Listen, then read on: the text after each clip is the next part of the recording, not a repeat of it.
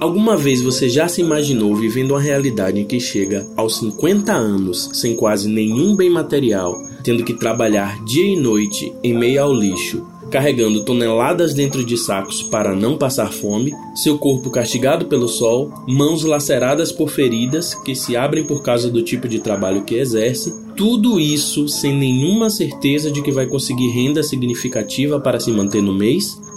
Esse é o dia a dia de milhares de catadores e catadoras de materiais recicláveis no Brasil. Muitos deles começam a jornada de trabalho cedo para ter o que comer meio-dia, trabalham de tarde para ter o que comer à noite e de noite para ter o que comer pela manhã. Ser catadora eu acho que é ser bem orgulhoso, que é um trabalho muito bem feito, sabe?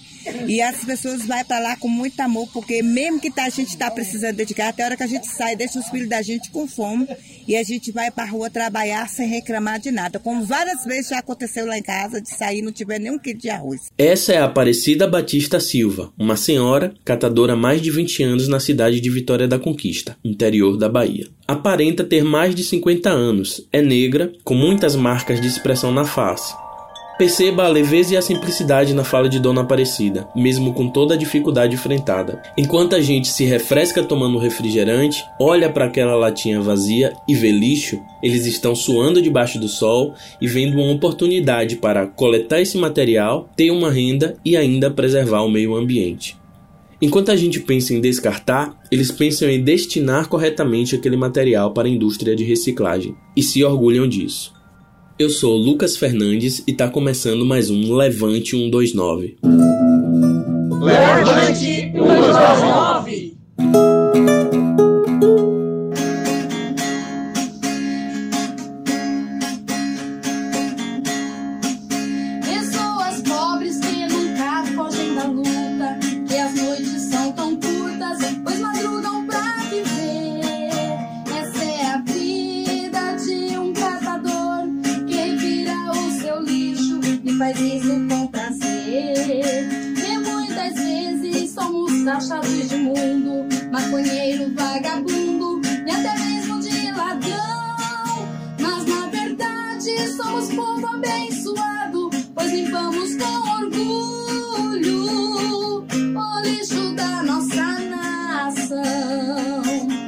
Tudo bom, dona Aparecida? Tudo bom. Por que, que a senhora é catadora? Eu já tenho muito tempo que eu trabalho na rua, é, pegando reciclagem, desde a época que começou a firma de cabeça. Eu já trabalho, tem mais de 20 anos que eu trabalho na rua. A senhora já teve alguma outra profissão além dessa?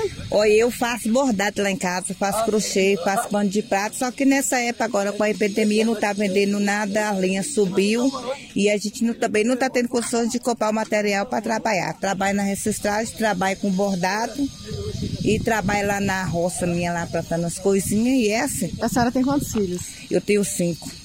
Joia, tudo grande? Já tá tudo grande. Tem quanto tempo que o senhor é catador, seu Gilson? Oito anos. Oito anos? O senhor sempre trabalhou aqui? Sempre. Por que, que o senhor é catador? O senhor decidiu? Dificuldade de trabalho, carteira oficial, essas coisas aí foi o jeito de partir para o lado da reciclagem. O senhor tem filhos, família? Tenho oito filhos. Oito? Isso. O senhor já teve outra profissão? Já, pedreiro. E hoje o senhor é só catador? Só catador. Porque é uma coisa assim que quase ninguém dá muito valor pra gente assim, mas é o que a gente tem que fazer para hoje em dia a gente conseguir alguma coisa é catando esses caras. Tem quanto tempo que o senhor é catador? Já tem mais de 12 anos, tem uns 15 anos já. Já teve outra profissão? Eu trabalho sempre a vida de pedreiro. Tem quantos filhos? Ao total era oito, mas como morreu três. Muitas pessoas estão tá desempregadas, então através desse, dessa, dessa reciclagem é que a gente consegue manter a família. Se for esperar só pelo trabalho que tem de rua, pela prefeitura, ia ser difícil arrumar trabalho. É muito, muito importante mesmo essa reciclagem porque é um ganho que você, você tá vendo que todo mês dá pra você tirar seu trocado. Fala de novo o nome do senhor todinho aí. Sondroelso de Jesus de Oliveira. Seu Douglas. É seu Douglas. Obrigadão, seu Douglas. Uma pesquisa recente da Defensoria Pública da Bahia, realizada pelo Núcleo de Gestão Ambiental, mostra bem os reflexos de uma nação que foi a última no Ocidente a abolir o regime escravocrata. 521 catadores em Salvador e Vitória da Conquista responderam questionários e foi verificado que a maioria é negra e ganha no máximo 500 reais por mês. Em Salvador, a pesquisa teve a parceria do Fórum de Catadores e Catadoras de Rua em Situação de Rua e revela um quadro ainda mais desolador. 75% dos entrevistados na capital consegue apenas cerca de 100 reais com a reciclagem e quase todos, 97%, são negros.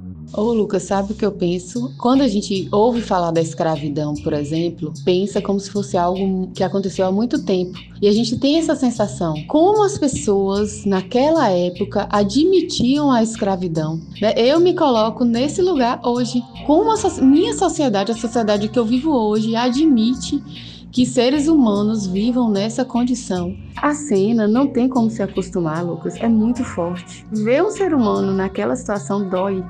Essa é a voz da defensora pública e coordenadora do programa Mãos que Reciclam, da Defensoria da Bahia, Caliane Gonzaga. Ela conversou com os catadores em Vitória da Conquista para saber um pouco mais da vida e do trabalho deles. A gente está trabalhando, né? Descendo o sol da gente não tá apanhando coisa dos outros. Aí quando a gente vai para rua, a gente vai com alegria, né? Tipo, fazer o trabalho da gente com bastante boa vontade e alegria. Quando nós começamos esse trabalho de busca ativa, nós aprendemos com os catadores a primeira lição, que é justamente a resiliência. Sorriso constante no rosto é como se dissesse que a vida já é dura demais. Por isso eles precisam estar sempre felizes, alegres. O primeiro passo do trabalho da defensoria com o programa Mãos que Reciclam é justamente essa visita aos catadores em seus locais de trabalho, em sua residência, e em seguir esse processo de escuta para que a gente possa responder a seguinte pergunta: quem são esses profissionais?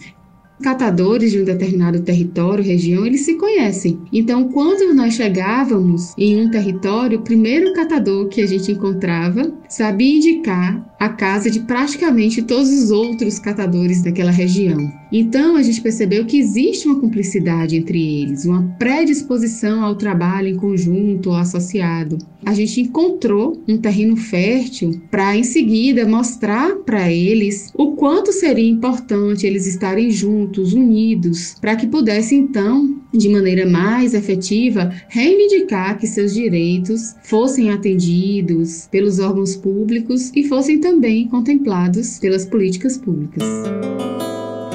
Porque isso aqui é uma coisa boa, é pegar no lixo, mas você sabe que o dinheiro é seu, é de seu suor, pelo menos não tá lá, né, pegando coisa dos outros, nem nada. Eu tenho muito orgulho desse trabalho. É um trabalho muito honrado, né?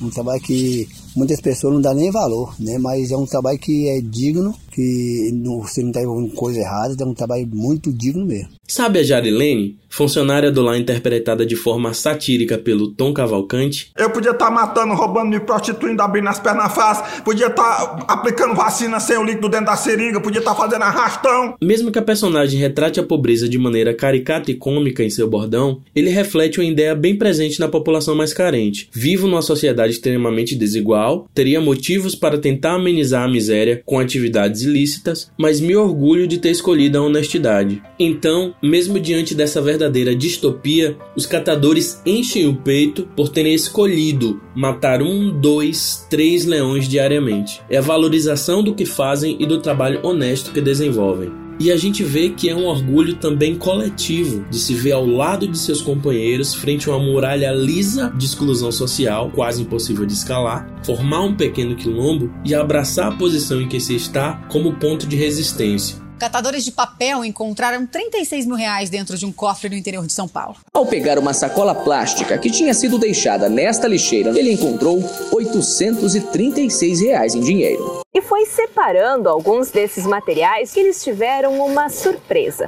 Dentro de um envelope, em meio a algumas caixas de papelão, estavam 8.700 reais se você der um Google nesse momento com as palavras-chave catador, encontra e devolve, vai ver dezenas de matérias recentes mostrando pessoas que encontraram quantias grandes e pequenas de dinheiro no lixo e devolveram aos seus donos.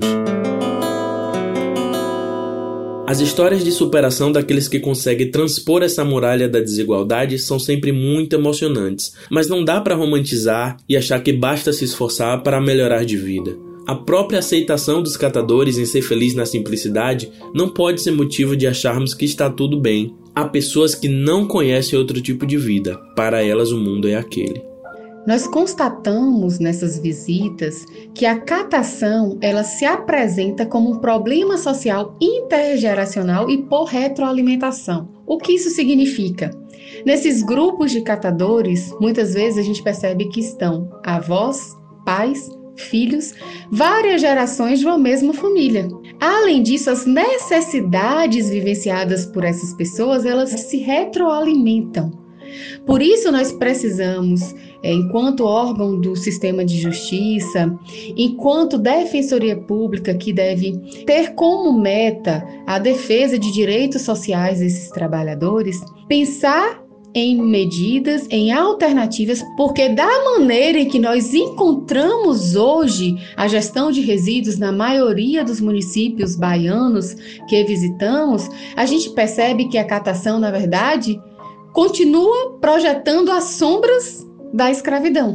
Nesse podcast, por exemplo, você vai ouvir pessoas de meia idade que trabalham catando a vida inteira, às vezes desde criança. Meu nome é Marcos Antônio Ferreira Graia. Tem quanto tempo que o senhor é catador? Ó, desde 10 anos de idade que eu vinha reciclando, trabalhando no lixão. E tô aí. E o senhor tem quantos anos? Eu, hoje eu tenho com 50 anos. Eu trabalho assim, tem vezes que eu dou 4, 5 viagens por dia, assim, o dia. E à noite eu saio também reciclando. Muitas vezes a prefeitura não vai naquele local para limpar. E aí quando eu passo, eu pego tudo. É como eu pego papelão, pego o PET, pego garrafa. O que tiver, eu pego. E a gente estamos pegando para o quê? Para limpar, para não cair até mesmo no, no rio, ou mesmo na descer, dar uma chuva, cair no córrego. E ali vai o que? Atrapalhar o meio ambiente. Nas expressões faciais dessas pessoas, no jeito de se vestir, na linguagem corporal, dá para perceber um misto de felicidade e perseverança, mas também de tristeza e miséria, sentimentos que não se separam. Boa parte dos catadores afirmam só estarem na profissão por falta de oportunidades melhores. E sempre que podem, desenvolvem atividades paralelas para complementar a renda e sair um pouco do universo do lixo. Um grande problema que gera a falta de oportunidades é que, tanto em Salvador quanto em Vitória da Conquista, cerca de 40% dos catadores de recicláveis têm mais de 50 anos, de acordo com a pesquisa da Defensoria. A cada quatro catadores, um não foi alfabetizado. Somente cerca de 7% deles concluíram o nível mais básico do ensino fundamental. A maioria chegou a ingressar no ensino fundamental, mas não concluiu. Com a idade avançada e a baixa escolaridade, é muito difícil conseguir emprego. Trabalhar dia e noite selecionando materiais e carregando sacos pesados debaixo do sol quente é o que resta para muitos deles. Vai lutar mesmo para trazer o pão de cada dia. Eu sei que é pesado, é, um, é muito cansativo. Mas a gente estamos aí na peleja, né, pelejando, mas a gente vamos conseguindo, como eu estou conseguindo os meus sonhos, através da reciclagem né, catando, fazendo, trazendo de, as coisas para minha casa, para meus filhos, tenho três filhos. Que eu tenho mesmo é agradecer a Deus que a gente está com saúde para aguentar trabalhar nesse solzão aí bem quente aí, né? O jeito, não tem outro jeito não, mas é assim mesmo. Além da excessiva exposição ao sol, que causa envelhecimento precoce, inclusive ao câncer de pele, os catadores vivem expostos aos riscos do trabalho. Um dia desses eu derrubei um objeto no meu próprio lixo da cozinha, e quando fui tentar pegar, levei um corte de uma farpa de espinheira santa, planta que eu uso para fazer chá. Imediatamente corri para lavar a mão, porque ferida aberta e lixo não combinam, né? E fiquei surpreso com a quantidade de sangue em um pequeno corte na lateral do dedo. Agora imagine selecionar o conteúdo de centenas de sacolas de lixo que não são seus e que você não faz a mínima ideia do que tem ali. Vem muita coisa misturada? Vem igual, igual caco de de por tudo separado, as reciclagens, igual latinha, caco de vidro plástico de outro. Porque vem muito vidro de sacola, igual terra também vem junto. Aí meu pai cortou a mão já várias vezes aqui, eu também já cortei minha mão. Tem vez que eu cortei a mão, levei dois pontos na mão. Você acha material como seringa? Aham, bastante. Lâmpada, pilha, bateria, vocês acham? Bastante. Bastante? Aham. Pilha e bateria também? Também. E lâmpada? Também. Você faz o quê? Nós pega e deixa na caixa, nós nem separa. Nós deixa dentro pra quando o carro vir e bater. Quando tem acidente aqui no baldão, fica por conta nossa. Nós não tem ajuda de ninguém, né? Tipo, cortar o dedo, perder uma mão, não tem ajuda de ninguém. Na semana meia eu fui pegar a coleta do lixo ali, caiu um caco de vidro no pé do meu cavalo, quase corta a perna do meu cavalo, entendeu? Ele sangrou ainda. O fiscal ainda falou que eu tinha que descobrir a casa onde era poder ir lá reclamar, só que eu não, eu não posso julgar porque eu não sei onde foi, né? Mas assim, né? O material separado é muito bom pra gente. Em uma parceria com o Ministério Público do Trabalho, a Defensoria da Bahia já distribuiu centenas de equipamentos de proteção individual, os EPIs. São botas, luvas, máscaras e até água sanitária, sabão, álcool em gel para catadores em comarcas onde o programa Mãos que Reciclam está instalado.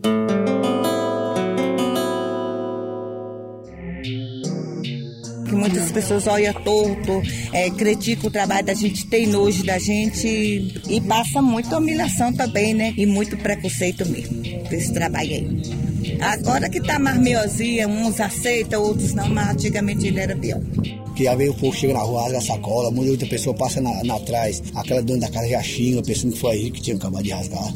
Uma das maiores reclamações dos catadores é que são xingados e tratados na rua como se fossem animais que estão revestindo o lixo. E a discriminação não é só pelo fato de ser catador, é também a cor de pele, já que a maioria é negra. O catador Alberto Souza diz que por vezes há conflito com os moradores em Vitória da Conquista, principalmente no trânsito. Trabalho aqui durante o dia e à noite eu desço pra rua pra reciclar na rua. Tem hora que arruma ter briga com os povos dos carros aí na rua aí que eles querem passar por cima da gente, que a gente é um catador, né? Pra isso só existe eles. Porque eles deviam ver que a gente tá no trabalho, né? Pra sociedade a gente é muito discriminado, né? Mas só que tem muita gente que ajuda a gente. Tem gente que a gente passa, a gente já vai longe, aí chama pra entregar um, um saquinho de reciclagem. Tem casa que entrega até um, um alimento pra gente também, pra gente levar pra casa, né? Esse tratamento no trânsito foi um dos motivos de uma campanha feita pelo movimento Pimp My Carroça, que atua desde 2012 para tirar os catadores de materiais recicláveis da invisibilidade e aumentar sua renda por meio da arte da sensibilização. Como os catadores precisam de carroças, a iniciativa pintou as carroças com frases como: Não buzine, me dê um bom dia, meu carro não polui. O lixo é seu, a rua é de todos. Uma forma inteligente dessa galera se tocar que catador é trabalhador e gente igual a todo mundo.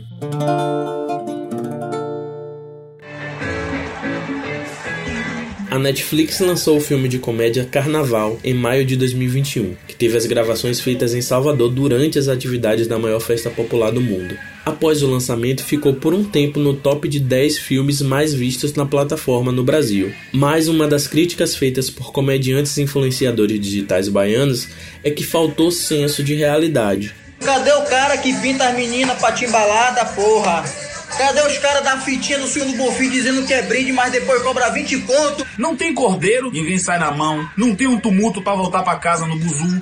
Sabe o que faltou também? É, faltou também os milhares de catadores trabalhando durante a festa.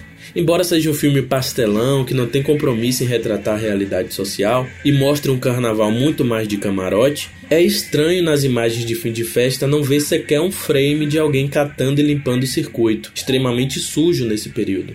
Parece paradoxal, mas a invisibilidade dos catadores fica evidente, já que não é possível se pensar em carnaval sem a coleta de recicláveis. O Fórum de Catadoras de Rua em Situação de Rua estima que mais de 6 mil catadores atuem no período festivo.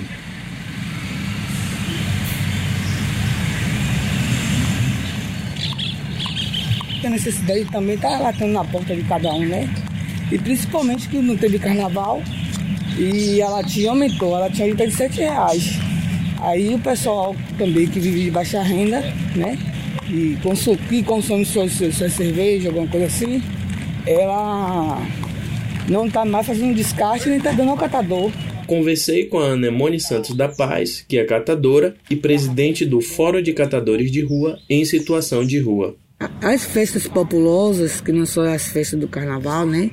São João já é o momento de começar todos os catadores a ganhar um dinheirinho a mais, né? Um catador que leva aí umas duas, três horas de relógio para conseguir um quilo de, de latinha, que é 65 lata, no carnaval a gente consegue, ou nas festas populosas a gente tira um quilo de latinha, dois quilos de latinha, questão de uma hora de relógio. Pra gente faz muita falta, porque quando chega as festas de larga é hora que a gente vai falar assim, opa, a gente vai ter um bujão de gás, a gente vai fazer um mercado. 80% da gente não teve direito ao auxílio nem o Salvador por Todos, nem o auxílio federal e nem auxílio pelo governo do estado. Quando chegou o carnaval de 2021, que não teve, foi a hora que a gente sentiu realmente o baque. Por mais que a festa ela seja até árdua pra gente, porque pra gente conseguir 65 lá até jogo de cintura, né? Então tem os projetos do carnaval, né? As cooperativas elas são contratadas né, para prestar esse serviço. Inclusive, através do Fórum dos Catadores, né, e com apoio também da Defensoria Pública, em 2020 a gente foi mais fortalecido, a gente incluiu a população de rua dentro da, do espaço de operação. Foi um projeto muito massa, né? A gente espera que está dentro do circuito da próxima vez, para a gente aumentar mais, vir com mais força nesse projeto, né? E é isso. Se a gente sabe botar a mão no lixo, a sociedade sabe chamar a gente de mendigo, de, de avulso, de informal. Só que a sociedade está errada porque a gente também sabe executar o nosso próprio negócio, a gente sabe por onde a gente tem que ir. Porque 90% do material reciclável ele sai da mão dos catadores. Mas não é só dos catadores que são organizados, não. E que se prolongue os dias dos carnaval pra gente ganhar dinheiro. Com certeza. Não é não, peixe? Pegue a latinha, bate uma na outra. Tchá, tchá, tchá, tchá. Segure o reggae, não sossega,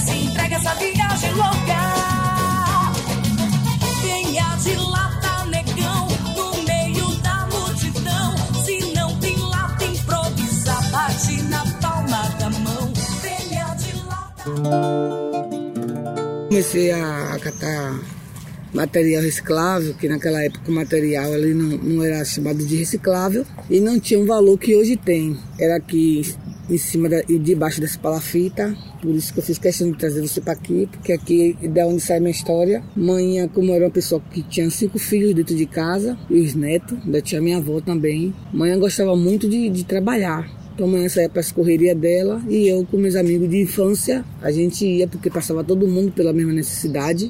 A gente ia pescar o siri, é, peixe, né? Que aqui antigamente os peixes desovavam aqui dentro da comunidade do Bradeiro, né? Nos, novos alagados. E aí a gente pegava o siri o peixe, mas o siri o peixe precisava do tempero. A gente ia para debaixo das pontes, pegava ferro, que naquele tempo o ferro era um material que custava muito caro. A garrafa PET ninguém nem, nem, nem se via falar no plástico. Aí a gente pegava o ferro, pegava alumínio, que era panela, e ia vender ao ferro velho, porque a gente precisava daquela troca para comprar o que a gente necessitava. E chegou um tempo na minha vida que eu tive que parar de estudar para voltar para o mercado de trabalho. Aí eu tomei um curso de costureira e de monitoramento de máquina em uma cooperativa que costurava o fardamento dessa cooperativa de catadores de matéria reciclável. E aí não deixei também, final de semana, na, na minha folga, eu catava, porque quando a gente é catadora, que a gente sabe o valor que esse material tem, né? Que é um valor que mata a nossa fome, a gente não aguenta ver um material desse no chão. Quando eu comecei a catar reciclagem aqui na comunidade, era no máximo aí, se eu tivesse, eu tinha aí uns 8 anos de idade. Manhã passava por vários momentos que era um momento difícil, porque manhã apanhou de homem, do, do marido dela, e apanhou muitas vezes, então é, manhã ficou até com transtorno mental. E ela bebia. Entendeu? Então era uma maneira de, de, de eu, como filha dela, se sair daquela vida que eu tinha. Não era uma vida ruim, porque a mãe sempre protegeu a gente. Mas era uma vida difícil.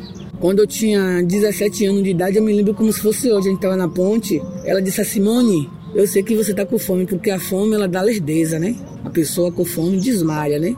Vá ali, pega aquelas três panelas ali que eu, eu catei hoje, venda e compre salsicha e macarrão. Se eu for contar o tempo que eu tenho de reciclagem, dá mais de 30 anos. Me sinto invisível todos os dias.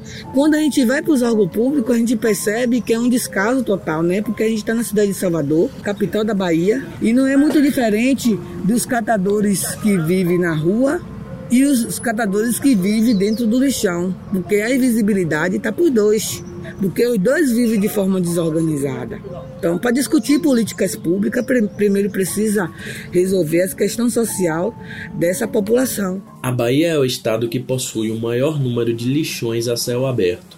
De acordo com o levantamento feito pela agência Eco Nordeste, dos 417 municípios baianos, 286, cerca de 70%, ainda têm lixões.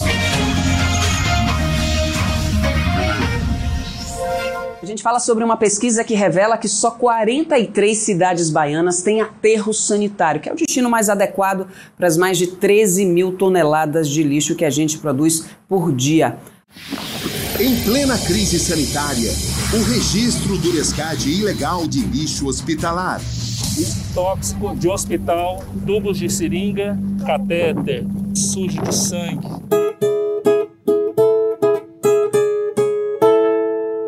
Em um nível bem mais grave do que acontece com os catadores de rua, nos lixões encontramos uma coletânea de vulnerabilidades em ambiente inóspito trabalho infantil, idade avançada, racismo, pobreza, fome, doenças, gravidez. Em alguns lugares, como em Eunápolis, foi encontrado lixo hospitalar junto com lixo comum, em meio a dezenas de famílias de catadores que trabalham na localidade. Os lixões eles precisam ser encerrados por uma questão ambiental e também por uma questão de saúde pública dos catadores. A gente não deve entender lixões como uma alternativa de fonte de renda. Quem fala é a engenheira ambiental e professora da Universidade Tecnológica Federal do Paraná, Priscila Soraya da Conceição. A pesquisa que a Priscila está realizando para o seu doutorado é sobre a inclusão de catadores de materiais recicláveis. Sobre a questão de lixão e aterro, por exemplo, todo aterro ele tem que ser compactado, o solo antes, ele recebe uma manta geotérmica para que o chorume ele não infiltre no solo e aí com isso não contamine as águas subterrâneas. O ciclo da água acaba contaminando todo. O aterro ele tem queimadores de gás, né, o metano que é um gás poluente, alto impacto de geração de efeito estufa. Você já deve ter conhecido algum lixão, muito urubu. Um aterro você tem que ter cobertura diária desse material, então diminui a atração desse tipo de vetor. No aterro também é, você tem compactação desse material obrigatoriamente, então você de, é, diminui o volume ocupado por aquele resíduo, então aumenta a vida útil você precisa de menos área por um maior tempo para dispor o resíduo de uma cidade. Então, tecnicamente, o aterro ele tem uma série de obrigações é, para controlar impactos ambientais que não existe no lixão, né? O lixão ele não tem obrigação técnica nenhuma. O lixão é simplesmente a disposição do resíduo no ambiente, no solo, sem cuidados quaisquer, né? A Política Nacional de Resíduos Sólidos, que é um marco no saneamento básico no país, estabelece prazos para o fim dos lixões. Capitais e regiões metropolitanas devem extingui-los até agosto de 2021. Municípios com mais de 100 mil habitantes até 2022. Entre 50 e 100 mil até 2023. E cidades com menos de 50 mil até 2024. Alguns lixões, quando vão ser encerrados, existe mobilização dos catadores contrários a isso. Por exemplo, pegar um caso emblemático do Brasil, quando o lixão de Gramacho, no Rio, foi encerrado. Mas esses profissionais eles têm que ser tirados desse lugar. Eles têm que ser colocados numa usina de triagem, onde eles têm condições adequadas para separar esse material mas entendo que essas mobilizações que eles fazem contra fechamento de lixão tem a ver com a ausência de ações efetivas para ajudá-los e eles pedem socorro ao menos para que a situação deles seja mantida, né? Tanto em Salvador quanto em Vitória da Conquista, onde foram feitas as pesquisas com os catadores, não há mais lixões a céu aberto, mas a vulnerabilidade das pessoas que estão nas ruas catando ainda assim é muito grande. Garrafas PET, cápsulas de Nespresso como espectros durante séculos vagarão boiando pelos oceanos seus esqueletos. Não há nenhum na grande ilha de lixo do Pacífico.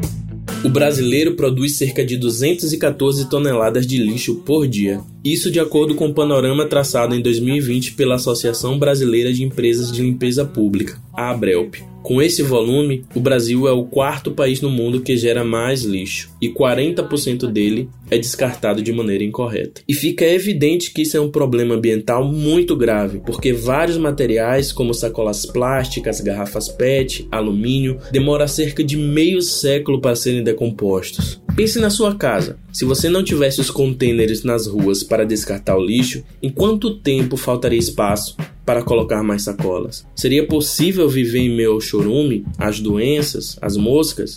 O planeta Terra não tem contêineres de descarte. Com esse volume de produção acelerada, a implantação da coleta seletiva em todos os lugares possíveis é uma forma de frear esse processo. A montanha de resíduos produzida pela gente só não soterra cidades por causa do trabalho dos catadores.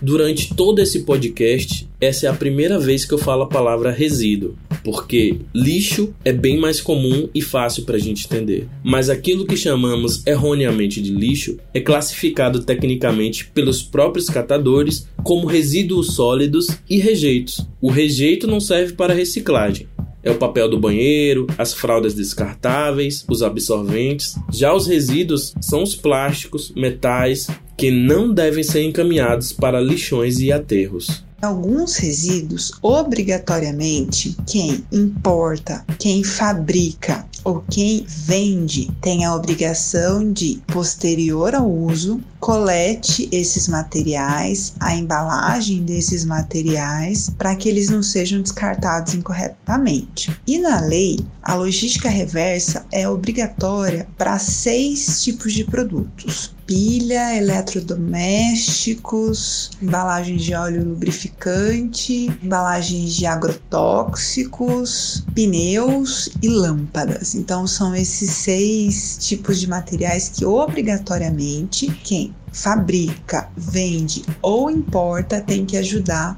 para que retorne à indústria. Então, fechando um ciclo produtivo, né?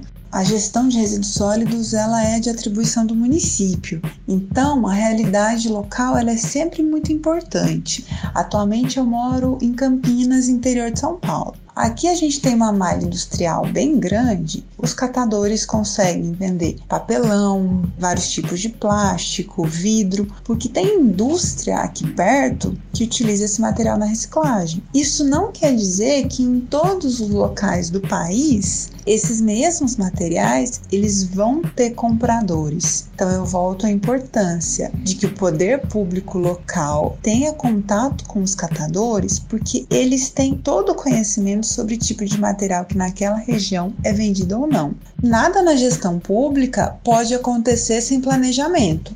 Como dispositivo legal para isso, a gente tem planos de saneamento básico que podem compor documentos de planejamento específicos para gestão de resíduos sólidos, que por lei todo município deve ter. São obrigatórios para o município e a gente é, defende que esses documentos devem prever ações para integrar os catadores. E mais importante do que isso, a gente entende que os catadores, eles devem ser atores do processo de planejamento, escutados durante a construção do planejamento, para que a realidade deles seja contemplada por cada município no momento que vai encerrar o seu lixão ou se já tem o lixão encerrado, que no processo de implementação da coleta seletiva, que de fato esses catadores eles possam ser integrados. Se os governos não fazem, na prática quem faz a coleta seletiva são os catadores, por uma questão de sobrevivência. De acordo com o Movimento Nacional de Catadores e Catadoras de Recicláveis, estima-se a existência de cerca de 800 mil deles em atividade no país. A reciclagem gera mais de 138 milhões de reais todos os anos para as organizações de catadores, dados do Anuário da Reciclagem 2020. Mas ainda é uma indústria pouco explorada no país. Só reciclamos 3% das 80 milhões de toneladas de resíduos que lançamos todos os anos no meio ambiente. E o Brasil poderia ganhar 14 bilhões de reais se investisse mais em reciclagem. Parte desses bilhões seriam renda para os catadores. A alternativa que a gente tem para que os catadores continuem tendo renda a partir da reciclagem é que eles se organizem em associações ou em cooperativas e a partir daí eles trabalhem com o apoio do poder público, com o apoio da sociedade, de maneira integrada ou responsabilidade compartilhada. Quando os catadores se organizam, eles podem ter acesso às medidas indutoras previstas na política. O que é isso? Eles podem ter acesso ao galpão para armazenamento dos resíduos, ao maquinário como prensa, balança. Além disso, os geradores terão um lugar que possam destinar os seus resíduos. Por isso, o catador ele começa a ter acesso a uma quantidade maior de material e um material proveniente da segregação, ou seja, não contaminado. Então, a organização ela é imprescindível para que o catador possa obter cada vez mais condições melhores de trabalho e renda.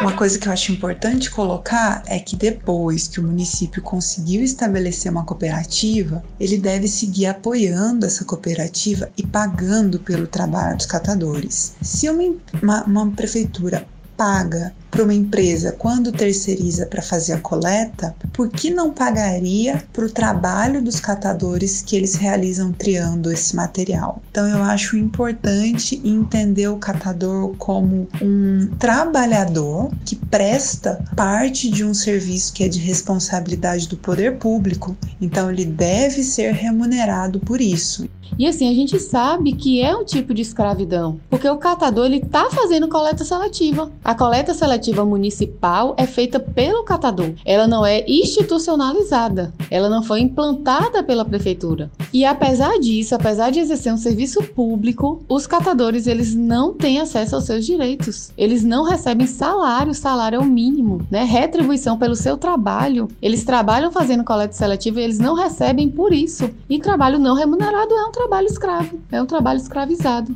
Então eu acho importante que a gente tente trocar o nosso olhar. Você não faz um favor pro catador quando você separa seu resíduo para ele. Ele presta um trabalho para você em coletar o seu resíduo. Então isso deve ser pago. Algumas pessoas têm algum estigma sobre catador, acha que é um trabalho que fica para quem não tem conhecimento, que é algo fácil de, de fazer e não é. Eles conseguem separar seis tipos de plástico só olhando, que eu acho que a maioria da população acha que é tudo o mesmo material. Então, para ser catador, eles têm um conhecimento que eles adquirem geralmente na prática diária e não é fácil. Então, eu acho importante também que a gente passe a ver o catador como educador, deve ser entendido também como um educador ambiental e ele tem que ser pago por isso.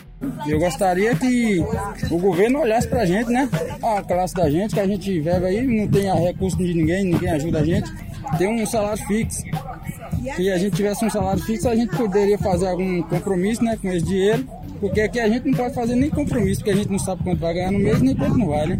Eu pediria a ele para fazer tipo uma cobertura aqui, prestar atenção mais no matador, dar valor no nosso trabalho, que é bem importante tanto para nós como para a população também, né? Gostaria que eles olhassem mais para nós. O que a gente quer hoje é a força do governo, força de uma pessoa forte para ajudar a gente, administrar e sempre botar a gente na frente também. Tem muita gente não acha reciclador composição, sempre bota a gente embaixo. Só que a gente não está lá embaixo, a gente está em cima, que é uma coisa boa, não só para nós, como para a cidade, para o prefeito, governador. Porque está vendo que o que a gente passa não é qualquer um que faz isso, não. Com minha guia sou profissional, sou bom rapaz, só não tenho tradição.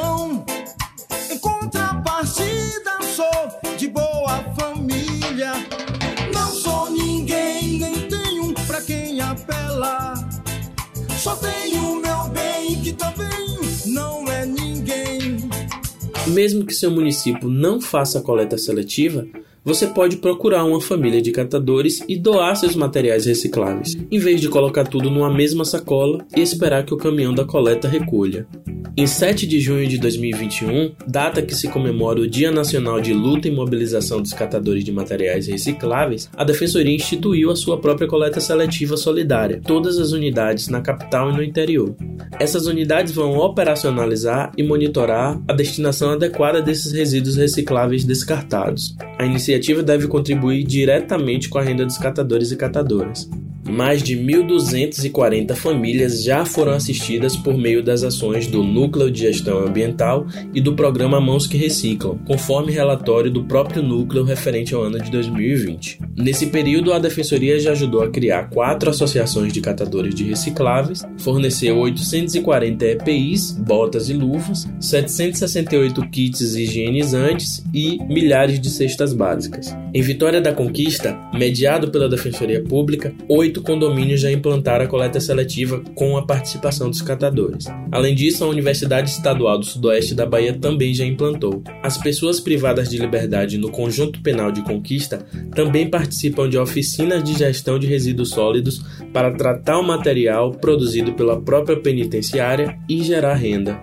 Em 2014, a Defensoria iniciava o programa Mãos que Reciclam, apenas em Vitória da Conquista. Em 2021, o programa já alcança 12 municípios baianos, com 1.243 famílias cadastradas e assistidas pela Defensoria Pública.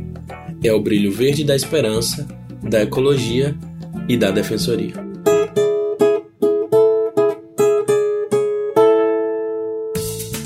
É isso, meu povo, é o fim de mais um episódio do nosso podcast, mas em breve tem mais. Se você ainda não ouviu o episódio de estreia, que tem uma narrativa intrigante sobre assassinato de mulheres por causa da honra masculina, corre lá que ainda tá fresco. A discussão sobre o machismo estrutural e sobre a tese jurídica de legítima defesa da honra bombou. E para ficar alerta quando novos episódios forem publicados, já segue aí o nosso perfil, compartilha lá no WhatsApp, no grupo da família, dos amigos. Você ouviu Levante 129, o podcast original da Defensoria Pública do Estado da Bahia, produzido por sua assessoria de comunicação. Coordenação: Alexandre Lírio, produção, roteiro, reportagem, montagem e captação de som: Lucas Fernandes. Edição: Lucas Fernandes e Dedeco Macedo. Revisão e finalização: Dedeco Macedo. Nesse episódio foram citados os trechos das músicas Catador Também é Gente, de Cacilda Souza de Almeida, conhecida como Cacau, Rainha da Sucata, Bate-Lata, da banda Beijo, composição de Fábio Nolasco, Ivan Brasil e Gal Salles, Rock and Roll, de Nando Reis e Camelô, de Edson Gomes. Usamos também trilha sonora original e trilha livre de direitos autorais dos sites Ben Sound e Free Sound Music. Você ouviu trechos de sons do Balanço Geral da Record, do Repórter Record Investigação, da manifestação de catadores no documentário Lixo Extraordinário e do Bloco Camaleão no Carnaval 2020, captados do YouTube. Também ouviu sons do Bahia Meio Dia e do portal de notícias G1, captados da Globoplay. As vozes que você ouviu foram dos catadores Alberto Souza Filho, Gilson Chagas Santos, Marcos Antônio Ferreira Gralha e Sandro Elson de Jesus Oliveira, e das catadoras Aparecida Batista Silva e Gislane Silva Chagas. Ouviu também as vozes da defensora pública Caliane Gonzaga, da engenheira ambiental Priscila Conceição Ribeiro e da catadora e presidente do Fórum de Catadores e Catadoras de Rua em Situação de Rua, Anemone Santos. Também ouviu os humoristas e influenciadores digitais Tom Cavalcante, Leozito Rocha e Thiago Banha. Valeu, pessoal! Até o próximo episódio e vem pro Levante! Levante! Thank you.